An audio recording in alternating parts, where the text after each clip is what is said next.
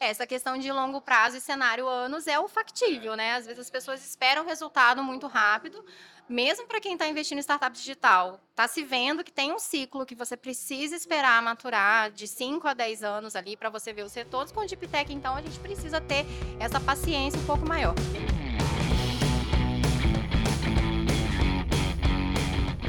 Pessoal, bom dia, boa tarde, boa noite. Quem está aí no Spotify, quem está vendo os cortes depois. A gente continua aqui a nossa programação dos podcasts da Ambev no Case. Já teve muito papo legal e agora a gente trouxe um bem inusitado. A gente não tinha visto isso na programação do evento como um todo.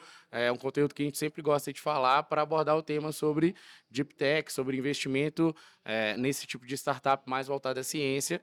E aí, me apresentando aqui, eu sou o Elendo Júnior, ou Juninho para ficar mais fácil. Sou gerente do time de inovação aberta da Ambev. E aí lá a gente tem vários programas, várias frentes de interação com startups e com o ecossistema como um todo. E esse tema de Deep Tech é algo que a gente tem estudado, falado muito, tentado aperfeiçoar por todas as suas particularidades. E aqui eu estou com a honra de ter é, pessoas com gabarito para falar do assunto e a gente ter uma discussão sobre isso. Queria que a Maristela e o Felipe se apresentassem aqui, falassem de onde vocês trabalham, quem vocês são, o que é o Link, o que é o CETEC. Vamos começar pela Maris aqui, se pudesse apresentar, Maris. Beleza, obrigada Juninho, obrigada Ambev pelo convite também. Muito bom estar podendo falar de Deep Techs para o ecossistema de inovação como um todo, né?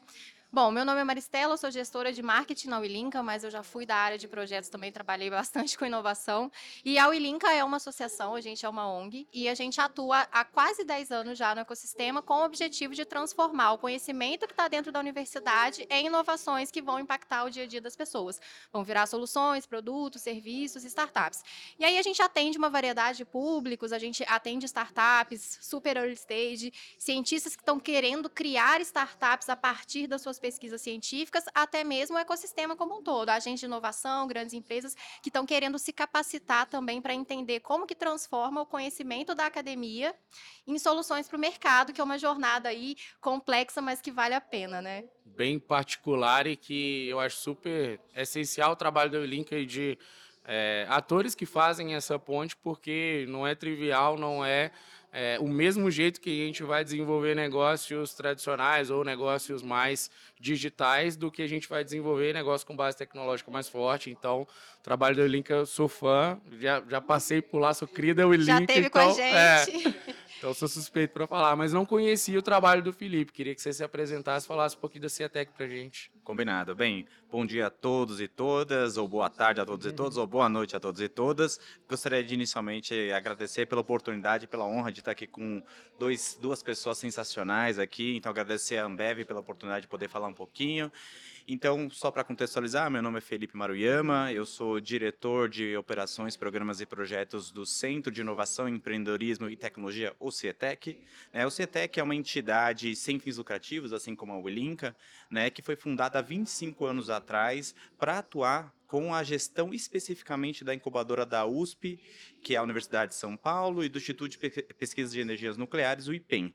Né? Todavia, tipo, o, o CETEC, estatu, estatutariamente, ele tem como objetivo de atuar em gestão de outros ambientes e hubs de inovação.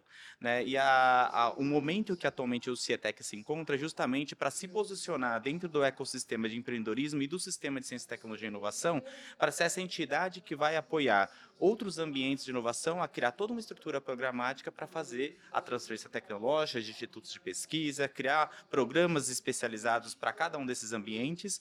E atualmente, além da incubadora da USP e do IPEM, que é a maior incubadora da América Latina, tanto em volume de empresas de base tecnológicas, intensivas em conhecimentos ou as deep techs, que a gente vai discutir daqui a pouquinho melhor, mas também a gente agora tem atuado com um, um novo hub, um hub de ciências da vida, que vai ser uma unidade 2 dentro da Universidade de São Paulo, e recentemente, junto com a Como parceiro e junto com o Impact Hub, a gente está como responsável para fazer a gestão do hub da, da da agricultura do estado de São Paulo, que vai ser, vão ser sete institutos, dos quais a gente vai fazer transferência tecnológica dessas iniciativas. Então, a gente tem atuado cada vez mais forte nessa, nessa linha então o CETEC é essa entidade aí. Então, Pô, que legal. Para quem não conhecia, assim como eu, o trabalho mais profundo do CETEC está aí já. O convite para conhecer, acompanhar também e, pô, super bacana. Parabéns pelo trabalho. Vou mudar aqui um papo e, e, e trocar um pouquinho as bolas para passar para a Maristela, porque um dos ganchos para a gente trazer esse papo Foi um reporte que a Wilinka trouxe, lendo o título dele aqui na colinha para a gente contextualizar as próximas perguntas que a Mari vai, Mari vai moderar aqui agora. O reporte chama Investindo em Deep Techs, como mitigar riscos e viabilizar capital para inovações baseadas em ciência. Eu queria que a Maristela falasse um pouquinho mais sobre o reporte, conduzisse as perguntas, porque a, a ideia aqui é a gente ter a visão do Felipe, eu falar com o Ambev também, a gente entender esse cenário de investimento em startups é, voltadas para base científica, como que elas estão desenvolvendo o negócio e o que, que a gente precisa movimentar e entender desse cenário para atuar em cima disso. Então, a Maristela acho que tem propriedade muito mais do que a gente aqui para falar sobre é, esse estudo. Beleza, beleza, Juninho, obrigada. Bom, então vamos lá, a gente colocou o nome do painel Investimentos em Deep Techs. É possível vencer o Vale da Morte?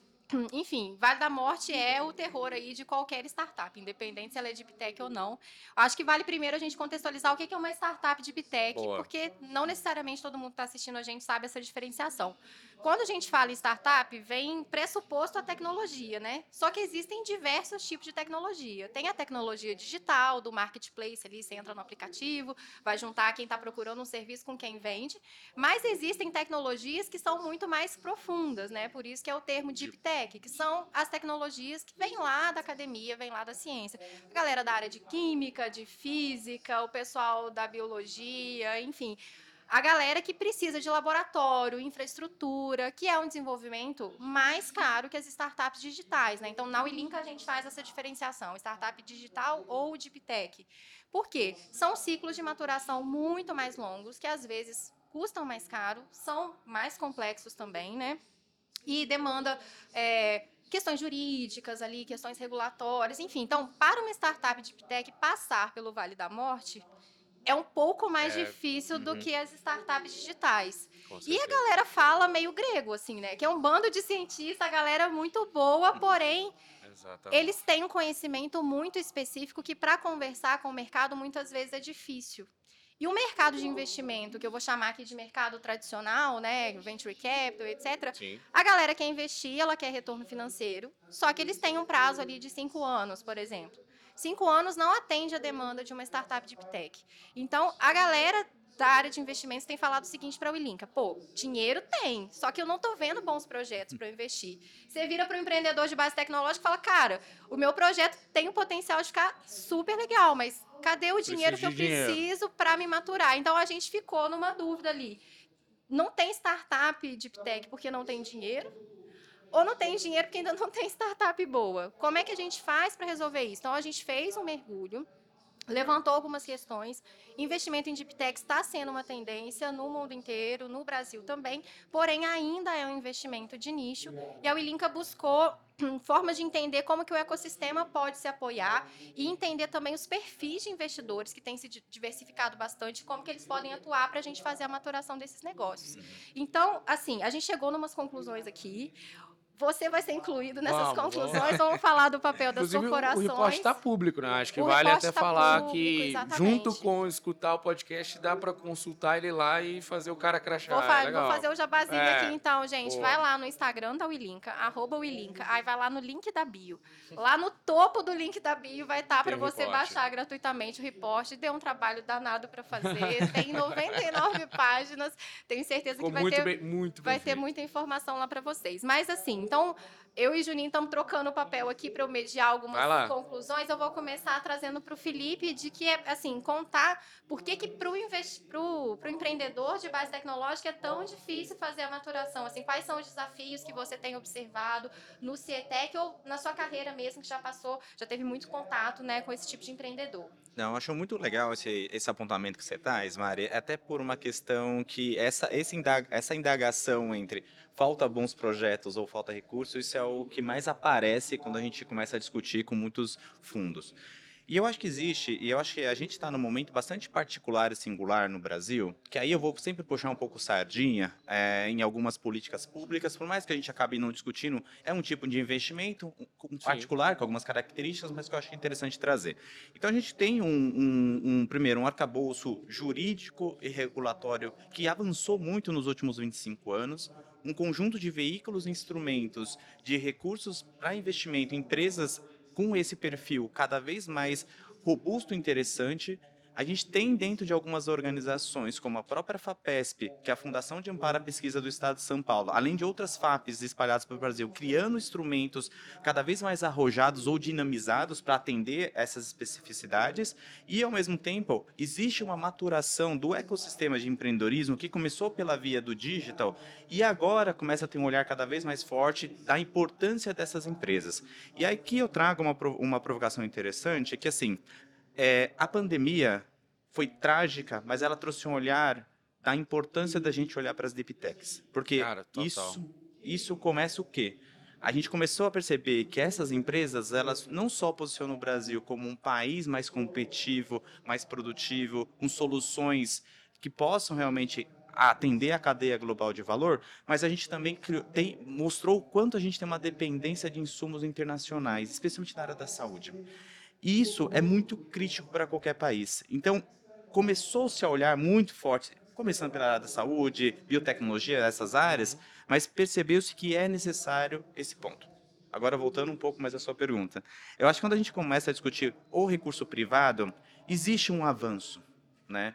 Ainda, eu acho que é um avanço ainda bastante tímido do potencial que todas as capacidades e competências dos nossos pesquisadores, dos nossos empreendedores, cientistas, eles possuem. Então, muito do que se vê é que as empresas começaram a captar recurso de investimento num valor bastante razoável, muitas delas começaram a buscar recurso internacional.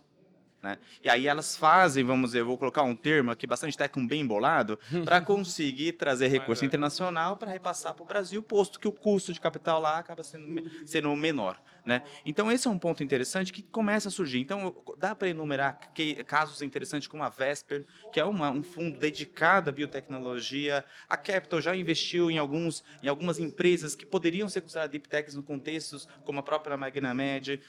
Então começa a própria Fundepar, que possui iniciativas de fundo nessa área. Então existe um conjunto, existe atores. Eu acho que agora a gente está no momento de criar cada vez mais massa crítica, conseguir entender que o ciclo de desenvolvimento é muito diferente de um ciclo de startup digital e também aí tem uma questão de maturação do, do CVC também no Brasil. Então a gente começa também a ter uma pegada de que as grandes empresas olham para as startups como uma forma de co-desenvolver soluções, via estratégia de inovação aberta ou via estratégia de realmente captar novas rotas de negócio, que também começa a, a trazer fortemente essa, essa, essa visão. Então eu diria que a gente ainda está numa crescente, a gente ainda, na minha opinião, não chegou o que, na minha opinião, seria 2015 para o ecossistema de startups, quando já começa a ter uma paulada de fundo, de investimento, tá, várias coisas, eu diria que a gente ainda está em 2009, se for comparar. Então está crescendo, isso chutando data, tá, pessoal? Mas uhum.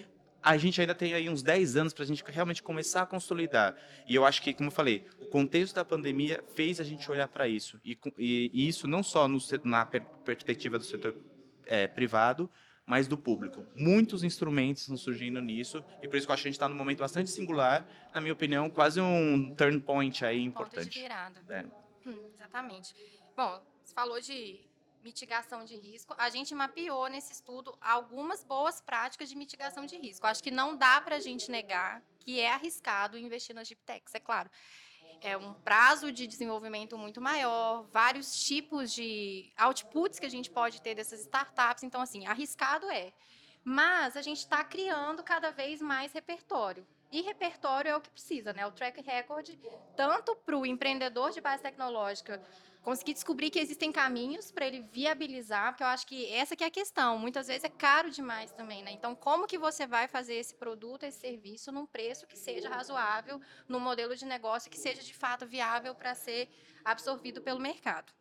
Enfim, então a gente mapeou algumas práticas de mitigação de risco, tanto para o lado do empreendedor, quanto para o lado do investidor também. E aí, entendendo isso, né, que o investidor do mercado de capitais tradicional, a maioria deles ainda tem essa concepção de que é uma caixa preta, falar com a academia, falar com as deep techs, etc. Então ele está esperando ali a startup estar tá em escala para ele colocar o dinheiro dele, porque aí significa que o mercado já está validado. Uhum.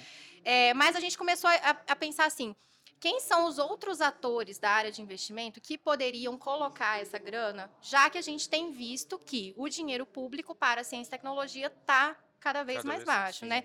E assim, não tem como negar, a gente precisa de recurso não reembolsável. O recurso não vai retornar, mas quem deu aquele recurso, ele está investindo na ciência, está investindo nas primeiras fases daquele negócio. como que a gente vai fazer esse bem bolado, então, com o ecossistema para que o investidor do capital de risco, que eu estou chamando aqui de mais tradicional, ele achar as GPTECs menos arriscadas ou entender um pouco mais o ciclo, mais atraentes e tudo mais. E aí a gente levantou algumas hipóteses. Uma das hipóteses é o investidor social privado, a galera que fez filantropia durante muitos anos, agora está entrando no desenvolvimento do ecossistema de negócios de impacto, onde eles estão vendo que dá para você ter projetos que são negócios que retornam grana e que causam impacto positivo e o dinheiro deles está mudando de formato também. Então, essa é uma das hipóteses que a gente colocou. A outra hipótese, que agora entra você e eu gostaria que você comentasse, que são as corporates, né? A gente teve aí, vamos colocar uma década também para chutar datas, né? Que as empresas foram desenvolvendo, a gente está colhendo aqui no case vários casos de sucesso de grandes empresas que evoluíram as suas estratégias de inovação aberta. E a gente sabe que o capital e os recursos, que às vezes não são recursos financeiros que vêm dessas grandes empresas, é, eles buscam ali um retorno também estratégico. A empresa aprende muito quando ela abre a estratégia dela e ela tem muito a aprender com as deep também. Então, a outra hipótese nossa é que o pessoal das corporações também pode atuar nessa maturação dos negócios de Bitec, seja porque está fornecendo um capital de CVC, e a gente viu aqui ontem casos né, de empresas que falaram no palco lá, ah. o nosso retorno é retorno estratégico mais do que retorno financeiro. Ou então não vai colocar grana, mas vai dar base de teste, vai dar base de usuário, vai trocar conhecimento, dar mentoria, visão de negócio para essas startups também. Então, queria perguntar para você, assim, como que você vê essa questão estando na, na, na, estratégia de inovação aberta da Ambev, assim. Legal. Acho que a, a hipótese, ela faz muito sentido, Maristela. Eu acho que essa evolução da maturidade das áreas de inovação aberta ou da inovação aberta da empresa como um todo, ela chegou em um ponto que é, é, mais natural olhar para o investimento em deep techs, fazer negócios com deep techs. Eu acho que muito melhor hoje do que no início de todo esse movimento de inovação aberta das grandes empresas, em que elas precisavam provar suas estratégias, ter os seus primeiros resultados, engajar uma grande corporação para se fazer inovação aberta. Então, no início, fazer algo com deep tech era muito mais difícil. Como que você vai provar o resultado? Como que você vai ter ali não só capital, mas energia sendo disponibilizada é, para se trabalhar com Antitech. É algo que, que nem você falou, tem todas as suas particularidades e tem um ciclo de vida muito diferente. Então, no início da estratégia, falando aqui como Ambev, nossa, mas também entendendo é, os parceiros que a gente conversa nos grupos de inovação aberta, as outras empresas que a gente tem contato, é, essa maturidade antes ela era muito mais voltada para as startups digitais, porque você tinha um retorno mais imediato, você conhecia melhor os caminhos para se trabalhar com essas startups e ali acho que se desenvolveu uma maturidade melhor das grandes empresas a se trabalhar com inovação aberta e com startups. Eu gostei muito do que a gente comentou aqui agora do ponto de virada. Eu acho que esse ponto de virada ele já é do ecossistema como um todo, incluindo as grandes corporações, esse outro possível investidor é, nas deep techs, porque acho que o ambiente como um todo ele entende a importância, a relevância, o, cenário, o movimento atual é, para se investir, para se trabalhar com deep. É, eu acho que isso é comum. Todo mundo entende, todo mundo quer se aventurar. Tipo assim, eu acho que existe uma vontade, existe um interesse. Existem caminhos que estão começando a ser trilhados e disponibilizados, mas ainda falta, assim, a, a gente comentou antes, né? E aí o nosso próprio caso falta resultados, falta um número maior de projetos. Hoje a gente não bebe, a gente tem projetos e casos com Deeptex, mas ainda é muito pouco. Eu acho muito porque talvez a gente esteja agora nesse ponto de virada de ter mecanismos melhores para se trabalhar nesse aspecto.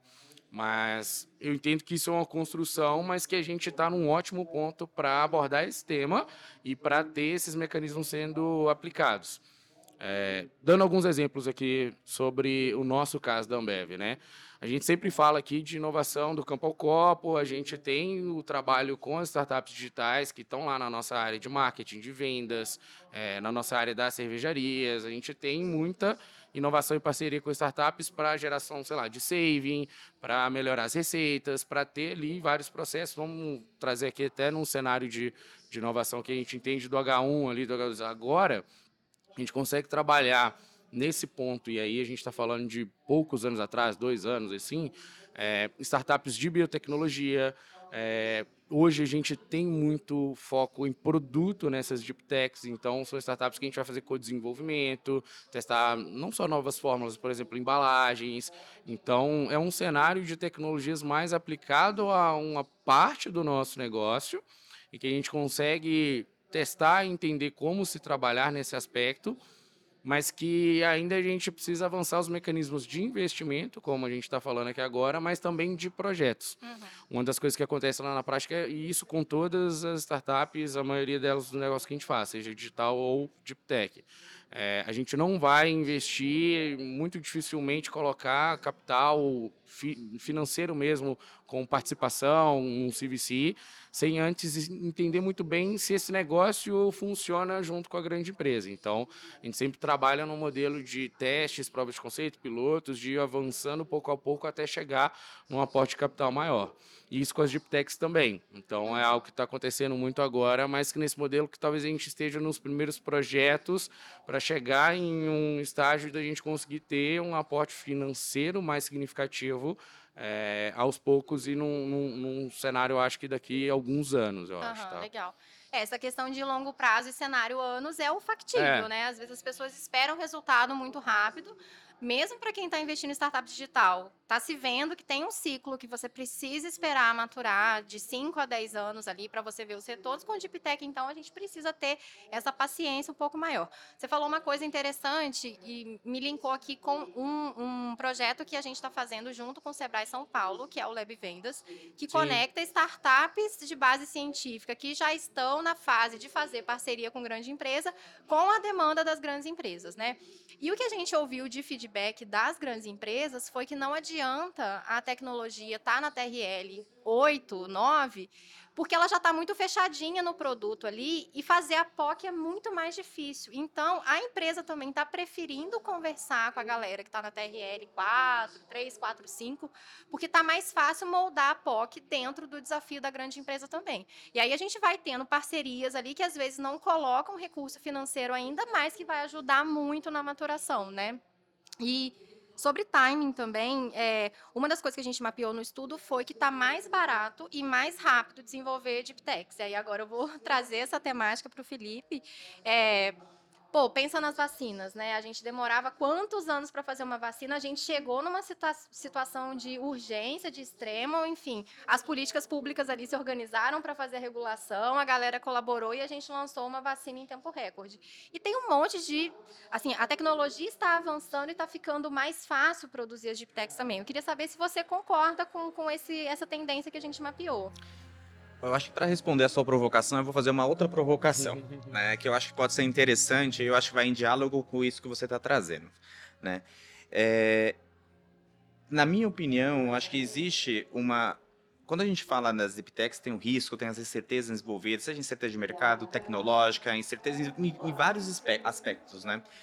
E, de certa forma, eu acho que isso que faz com que é, as deep acabam tendo uma dificuldade de gerenci, se autogerenciar, se gerenciar. Então ela tem pouco recurso, ela vai ter que saber como gerenciar alguma das incertezas. Quando a gente tem um ecossistema, na minha opinião, muito, hoje no ecossistema tem muita coisa. Tá? Então, quando a gente fala lei, tem uma paulada de coisa que a gente realmente tem tem previsto.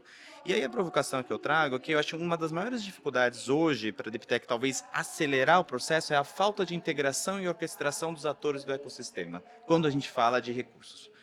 Porque, e recursos não só financeiros, mas recursos também econômicos, né? E aí eu trago como exemplo, às vezes, por exemplo, às vezes uma, uma deep tech que precisa, por exemplo, um recurso de subvenção, um recurso não reembolsável via FAPESP, esse instrumento ele não é integrado posteriormente com outras, outros tipos de mecanismos, eventualmente que pode ser encontrado via uma Embrapi do governo federal. Né, ou alguma coisa do próprio, do próprio Sebrae que possa oferecer. Então, existe uma desarticulação entre os instrumentos e a gente joga, de certa forma, para as startups, elas, de certa forma, falar, ó, escolhe. Não que isso não seja importante a escolha, a decisão da startup. Mas eu acho que isso torna o ecossistema complexo e a gente poderia acelerar esse processo. Então, eu acho que é uma, uma boa orquestração e uma boa, de certa forma, orientação em quais instrumentos, em quais momentos pode ajudar muito. E aí eu entro aqui um pouco nos, no papel dos ambientes. Né? Os ambientes, eles, eles deveriam ter esse papel cada vez mais forte. E aí eu acho que também vem uma questão de amadurecimento dos ambientes. Eu falo ambiente de forma mais genérica possível, não só incubadora, parque tecnológico ou o que for de ambiente que possa dar o devido apoio. Mas eu acho que essa é uma provocação que eu trago, porque eu concordo com esse ponto. Eu acho que está cada vez mais rápido, está cada vez mais barato. É... Só que ao mesmo tempo eu acho que a gente consegue, pelo que a gente tem hoje, acelerar mais. Né? E aí eu acho que um dos papéis disso é, não digo uma governança ecossistêmica, mas uma clareza do fluxo do dentro do ecossistema ajudaria muito esse, essa, essa questão. E aí, respondendo agora a sua pergunta diretamente, é, a gente tem casos na própria incubadora de empresas que deram salto, que eram tecnologias de ponta, que deram salto em dois anos. Assim, saíam da base, lógico, talvez não tenham cumprido a sua tese é, final, mas elas conseguiram, de certa forma, fazer com que o negócio, o, o negócio de certa forma, é, se tornasse autossustentável, ou seja, se tornasse financeiramente viável, por meio de algumas outras hipóteses de negócio que não foge da tese inicial. Então, uh, exemplos que a gente até estava conversando anteriormente, a própria Tissue Labs é uma empresa Sim. que se viabilizou, não com a tese final dela, que é imprimir órgãos, né? Mas, de certa forma, ela se viabilizou fazendo impressoras e comercializando para o mundo inteiro. A própria BioLink, que começou a criar produtos em dois anos, ela começou a viabilizar no mercado. É lógico, isso não tem como generalizar, tem tecnologias como a Viral, que é uma empresa que está na incubadora, que ela desenvolveu um, um vírus do Zika sintético, que a tese dela é pelo menos cinco anos, mas ela se viabilizou via investimento logo numa etapa pré-clínica. Então, cada vez mais, eu acho que cria-se a possibilidade de acelerar. Então, tem essa linha de como a gente torna esse processo muito mais simples para que as empresas elas consigam encadeando recursos e elas não tenham que, ah, putz, demora seis meses para um edital e vai tentando buscar um monte de coisa. E ao mesmo tempo, eu, eu concordo que a gente cada vez mais está conseguindo diminuir seis meses, seis meses. Eu acredito que isso vai tornar viável cada vez mais. Em dois, três anos, a gente está tendo ciclos, não digo completos, mas ciclos cada vez mais acelerados. É, e, e para ficar mais barato também, essa questão do trabalho do ecossistema é fundamental, Exato. né? Você está falando de infraestrutura compartilhada, entre N outros recursos que você montou para uma, você monta para 10, para 20. Exato. Elas vão aproveitando ali, isso é a base né, da, da, da mentalidade de inovação e de estratégia de inovação aberta das grandes empresas também, né? Agora, um ponto que eu queria trazer aqui, que a gente mapeou também, mudar um pouquinho o foco é que as startups de Bitec elas têm um potencial muito grande para atender demandas sociais e ambientais. Então, quando a gente está falando de validação de mercado, quantas pessoas estão precisando de acesso ao saneamento básico, água, novas soluções na área de alimentação? O agro enfrenta várias questões, né? Já que você falou do, no começo sobre o projeto agro que a gente vai fazer junto. Enfim, então, é, energias limpas, enfim, tem assim um ambiente de negócios para atender demandas socioambientais também, o que valida muito mercados interessantes para serem explorados, né? Essas coisas não precisam ser só papel de governo. E a gente tem visto que o investimento e as empresas estão olhando para a questão de ESG também.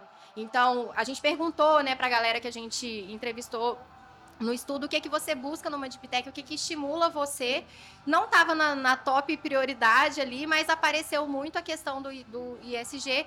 E aí eu queria talvez perguntar para você, Elaine, como que você vê isso dentro de uma grande corporação também, esse olhar para o papel socioambiental das soluções que estão sendo desenvolvidas. Legal, importantíssimo. E, e o bacana é que isso dentro do report está lá, que as Deep Techs elas estão atendendo, acho que 17 das ODS do que a gente vê é, na prática, né? Tem, tem uma parte lá que ele que tá, tipo assim, super de acordo com aquilo é, que a gente eu tô vê. com a coluna aqui, justamente é aqui. 97%, 97% das Giptechs que foram pesquisadas por uma das nossas referências aqui, elas endereçam pelo menos uma das, dos 17, 17 objetivos da ONU, né? Então, isso é um dado super importante. Uhum. É, e, e por que, que eu trouxe isso? Porque a gente, por exemplo, como Ambev, eu sei de outras empresas que também têm essa política, a gente interessou metas públicas dentro dessas ODSs para que a gente atingisse isso num cenário, a nossa, por exemplo, até 2030. Então, se está dentro da meta, e principalmente como Ambev, que as coisas funcionam com meta, é, a gente vai olhar para isso. Então, é algo que está super evidente, que a gente está buscando resolver, independente de se vai ser internamente, com algum tipo de parceiro, mas a gente cria algumas formas de atender isso com o nosso mecanismo de inovação aberta também. Então, hoje dentro a gente tem a aceleradora Sem Mais, que é uma aceleradora global da IBM como um todo, em vários dos países e que a gente faz isso também em parceria com outras empresas, Unilever, Coca-Cola, PepsiCo, em que dentro dessas metas públicas que a gente travou nas ODS, a gente vai buscar startups e parceiros para que a gente consiga desenvolver pilotos e projetos para atender elas. Então, quando a gente vê 97% das Deep atendendo pelo menos uma delas, é ali que a gente vai conseguir buscar a solução. Mas dentro desse cenário, a gente faz muito hoje a parte de pilotos, de projetos, de tentar buscar soluções que hoje a gente não tem e aplicar elas. Nisso, cria um portfólio para a gente também. Dentro dessas startups que estão desenvolvendo esses testes, quais delas a gente consegue avançar no modelo de maturidade de interação, startup grande empresa, para que isso possa gerar um investimento, para que também a gente possa acelerar esse crescimento dessa deep tech, não só com investimento financeiro de aporte, mas também com o capital econômico de ajudar ela a crescer e se desenvolver através dessa parceria. Hoje dentro da Ambev a gente fala muito nas nossas frentes de inovação que a gente não está ali para ensinar a startup a, sei lá, growth, gestão, crescer. Mas dentro do negócio que a gente faz, isso está intrínseco no relacionamento. Então, o, o Felipe citou duas startups que trabalham com a gente, a TwoLabs e a BioLinker. Para elas, que vêm de um mundo acadêmico muito diferente de algumas startups digitais que tiveram nos programas de aceleração, que a gente vê em maior volume, é, aulas de gestão, aulas de growth, aulas, enfim, formas de se desenvolver estruturalmente, essas deep techs que talvez saíram da academia tem na incubadora uma parte, tal, mas dentro da grande empresa ela consegue beber desses mecanismos de gestão. É, por exemplo, a nossa malha logística da Ambev é algo que ajuda muito nessa parte da importação dos produtos. Então, quando a Tissue Labs, a Biolinker, ela vai trazer recurso financeiro de fora, uma coisa é fazer via Biolinker, outra coisa é fazer via Ambev, uma empresa multinacional que a gente consegue encurtar esse caminho. Uhum. Então, isso nas frentes de SG, em todos os negócios que a gente gera com startups, eu acho que são mecanismos que a gente consegue ajudar essas deep techs a se desenvolver. E especificamente na frente de SG, acho que esse programa e essas metas públicas que a gente tem nas ODS é algo é, é, que ali a gente tem uma fonte de deep techs que vai muito num ponto crucial para a gente, sabe? Legal demais. Queria saber se o Felipe também gostaria de comentar essa questão do impacto socioambiental. Não, eu até ia, ia, ia pedir, porque eu, eu acho que tem um ponto muito interessante aí, que o Instituto de Cidadania Empresarial, ICE, ele faz uma, um, é, regularmente, a cada cinco anos, se eu não me engano, é, recomendações para o ecossistema de impacto. Tá? E uma das recomendações que sempre acho muito interessante é o quanto que o sistema de ciência, tecnologia e inovação, ou as empresas de tech, empresas de base tecnológicas, é, existe um distanciamento do ecossistema de impacto desse, desse ecossistema. E não é um distanciamento no sentido de que, de que eu não faço aquilo, é um distanciamento de talvez realmente são ecossistemas distintos. E um dos esforços que eu acho que seria muito interessante é esses ecossistemas se aproximarem, porque até na pesquisa da Willinka, isso é um dado muito interessante, esses 97%. Porque no momento que uma, uma deep tech se entende que ela tem um, um papel social, aquela tecnologia ela pode impactar muitas vidas, ela pode mudar, é, ou re, buscar resolver grandes desafios de interesse público, isso, isso é, torna muito potente a aplicação daquela, daquela tecnologia e daquele negócio em si. E eu acho que isso cria-se um, um, novo cenário que eu acho que ainda esses mundos não se aproximaram o suficiente. Né? O ecossistema de impacto, o ecossistema de desenvolvimento tecnológico e como esses dois mundos caminham juntos. E um bom exemplo disso, assim, lá no âmbito do CETEC, a gente tem, tem batido muito na tecla que a gente vai buscar tecnologias que impactem positivamente a vida de um bilhão de pessoas. Essa é a nossa, a nossa busca do unicórnio ali, por assim dizer. Tecnologias que realmente mudem. Então, se Oxford pode produzir a vacina da, da, do RNA, porque a gente não pode fazer uma coisa do tipo? Então, a gente tem que buscar essas coisas. Isso é super impacto. E tem um outro ponto também que dentro do setor público tem crescido cada vez mais, é, cada vez mais a importância de ter o que o pessoal tem chamado de mission oriented policies, que são aquelas grandes políticas orientadas por missões. E eu acho que no momento que a gente está com problemas cada vez mais complexos e mudança climática é o que está muito, é um em voga, mas não único, mas é um que está em voga é, vai ser necessário a gente ter cada, mais, cada vez mais empresas com esse perfil. Empresas que tenham soluções que vão só, não só vão ser escaláveis, mas vão conseguir baratear preço, vão ser realmente, vão mudar um mercado inteiro. Então eu acho que essa é uma, uma reflexão interessante para a gente começar a olhar que quando a gente fala de Deep Tech, a gente não está falando só de sistema de ciência, tecnologia e inovação, porque a gente não fala, pô, a gente está falando de Deep Tech, mas é uma empresa com impacto social positivo que pode mudar uma determinada realidade, e aí o ecossistema de impacto, via in Impacto, né, que esse, esse conselho nacional que discute negócio de impacto pode se aproximar, e a gente começa de fato a fazer os ecossistemas se dialogarem porque vão haver ganhos positivos, inclusive na área de investimento, que, por exemplo, Com fundos certeza. filantrópicos. Com certeza. É, trazendo para estudos da Ulinca de novo, em 2018, 2017 ou 2018, a gente lançou um estudo que chamava Inovação e Impacto Socioambiental para entender como que estava o diálogo entre esses dois ecossistemas que estão dentro de um ecossistema maior que a inovação no Brasil, mas que eles não se dialogam muito. E o que a gente descobriu era que dentro da universidade se falava de negócio de impacto, as pessoas achavam que era um negócio que gerava muitos resultados. Não, não tinha o viés social e ambiental nisso. Era assim, ah, negócio, o meu negócio é de impacto. Olha quantos milhares de resultados eu estou gerando. Não, é impacto socioambiental. Ah, não tinha ouvido falar disso ainda. Não sabia que era possível criar um negócio que atenda premissas financeiras e premissas de interesse público ao Uhum. mesmo tempo. Então, eu acho que a gente avançou muito nisso, mas a- foi muito legal ter visto nesses anos o ecossistema de impacto se desenvolvendo e mais pessoas no setor público e dentro da academia falando de impacto socioambiental, mas eu acho que ainda tem muita coisa pra gente evoluir. Dá tempo pra mais um assuntinho? Acho que a gente pode encerrar aqui nesse assunto numa mensagem Vou final. falar o último assuntinho, Boa. rapidinho, rapidinho. Para o investidor, né? Investimento em deep tech. A gente falou de um monte de coisa, mas é possível vencer o Vale da Morte? Para o investidor tradicional do mercado de capitais. Um dos pontos que a gente mapeou, e talvez o Felipe possa me ajudar a complementar essa visão, é ah, mecanismos de blended finance. Você coloca os perfis de investidores juntos, investindo com alguns fundos de garantia. Então, quer dizer o seguinte: o investidor tradicional que está focando ali no retorno financeiro dele, ele bota o dinheiro lá nas fases iniciais. Se der bom, deu bom. Ele saiu no lucro, mas se der errado, você tem ali ou o governo, ou o capital filantrópico, ou outro tipo de capital não reembolsável para garantir o retorno mínimo que foi esperado ali. São mecanismos que precisam ser construídos, cada ecossistema vai construir o seu, mas é uma das saídas que a gente mapeou de inovação de instrumento financeiro para dizer que sim, é possível colocar investimento em DeepTechs. Não sei se o Felipe já teve contato com algum mecanismo como esse, queria fazer algum comentário. É, Eu vou fazer. Eu ainda não tive um, coment- é, um, é, um contato muito aprofundado em relação a essa, tema, a, a esse, a, a essa estrutura. Até o BNDES lançou recentemente um edital sobre isso e eu quero estar acompanhando de perto para entender realmente esse mecanismo. Eu acho que é, é muito interessante. Eu acho que a gente tem que ser usado e arriscar. A CVM hoje em dia tem um laboratório que busca estimular novas criações de modelos e instrumentos. Eu acho que a gente tem que aproveitar isso.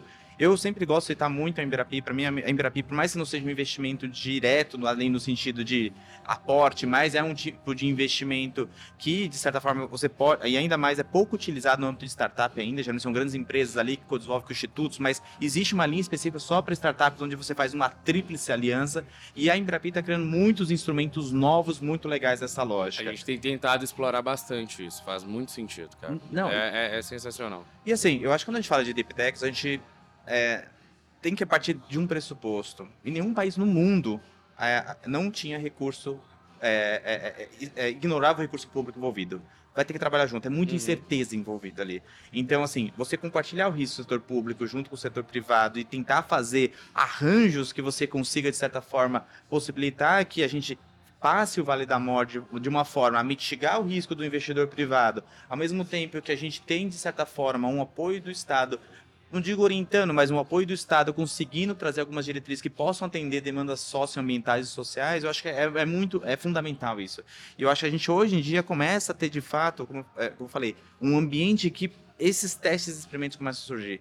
E aí, falando um pouco de setor público mesmo, eu vejo que o setor público está muito aberto e ávido por isso, de testar coisas. É lógico, a gente ainda tem várias incertezas também dentro do, do aspecto do público, mas que eu acho que a gente tem um contexto bastante favorável para não só estimular cada vez mais o Blend Finance, mas estimular outros instrumentos que, inclusive, o Marco Legal de Ciência, Tecnologia e Inovação prevê que é pouco utilizado.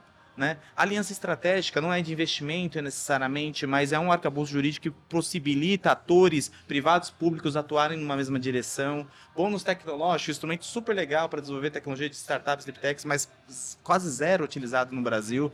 Então, assim, e a gente pode no bom sentido, brincar com esses instrumentos. Eu acho o cenário é muito bacana e eu acho que assim, precisa ser usado de todos os lados, tanto do lado do setor público, setor privado, e ser audacioso e propor coisas novas. Legal. Concordo super. Acho que aí para complementar, trazer a minha visão final do papo, que eu achei sensacional, tá, gente? Obrigado por a gente trazer esse assunto é, aqui na mesa. Eu acho que hoje a gente, olhando como grande empresa aqui, o ecossistema como um todo, mas particularmente aqui, existe mecanismo, existe estudo, existe um cenário, existem parceiros, existe todo um ambiente que já é possível é, arriscar mais, acho que, que nem o Felipe falou, e ter menos, assim, a, a, a versão a estar explorando esse ambiente com mais avinco.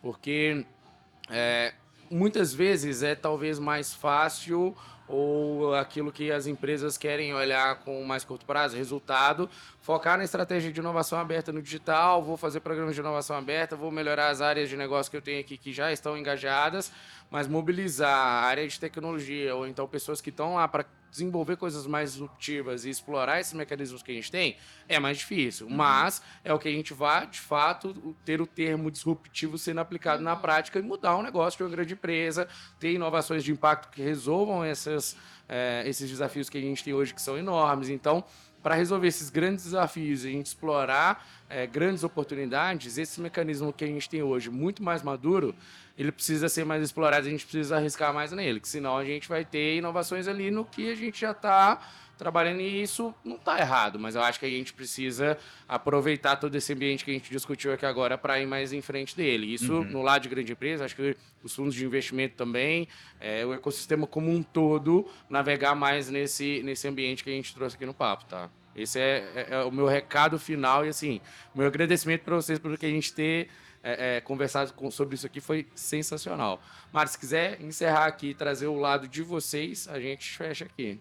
Ah, eu acho assim, trouxe já os principais pontos. Acho que vocês corroboraram muita coisa que está aqui no estudo. Queria convidar as pessoas a baixarem o estudo como, né, jabazinho final aqui. Boa. Agradecer a Ambev, o espaço, é muito importante a gente estar discutindo isso. A Willink acredita demais no potencial de transformação das soluções de base científica e tecnológica. E, assim, a mensagem final é, gente, com mitigação de risco é possível, sim, viabilizar dinheiro para as deep techs. A gente tem que ter um pouco mais de colaboração, trabalho um pouquinho árduo, mas dá para fazer. Boa. Bem, para concluir bem rapidamente, a, queria inicialmente agradecer muito pela oportunidade de estar aqui hoje. Eu acho essencial esses espaços de debate, de fala, de troca, né? Agradecer muito o Juninho, agradecer muito a Mari e toda a equipe aqui por estar aqui nesse espaço aqui. Para mim é bem isso, a gente no CETEC acredita piamente na importância dessas das tecnologias como um grande catalisador de mudança socioeconômica positiva. Então, as tecnologias, para que tecnologia, é, tecnologia sempre é meio, acho final, a inovação, como isso gera valor, é fundamental. É possível, é factível passar pelo Vale da Morte. A gente está no cenário mais favorável possível nos últimos 15 anos que eu tenho acompanhado todo o ecossistema. Sim, a gente está num cenário muito bacana. E aí fica o convite aqui para quem quiser bater um papo, trocar figurinha, discordar. É, Estou aberto totalmente. Então, agradeço novamente, pessoal, e é uma honra estar aqui com vocês. Quem estiver aqui por, pelo case, a gente vai estar nos corredores aí, vamos conversar. E, gente, obrigado. A gente continua com a programação dos podcasts na parte da tarde. Quem está aí ouvindo tem toda a trilha aí no Spotify, muito assunto legal, muita gente incrível conversando aqui. Obrigado por vocês terem topado, tá, gente? Valeu. Obrigada demais, Obrigado. valeu. Obrigado, galera. Valeu, valeu, pessoal. Tchau, tchau.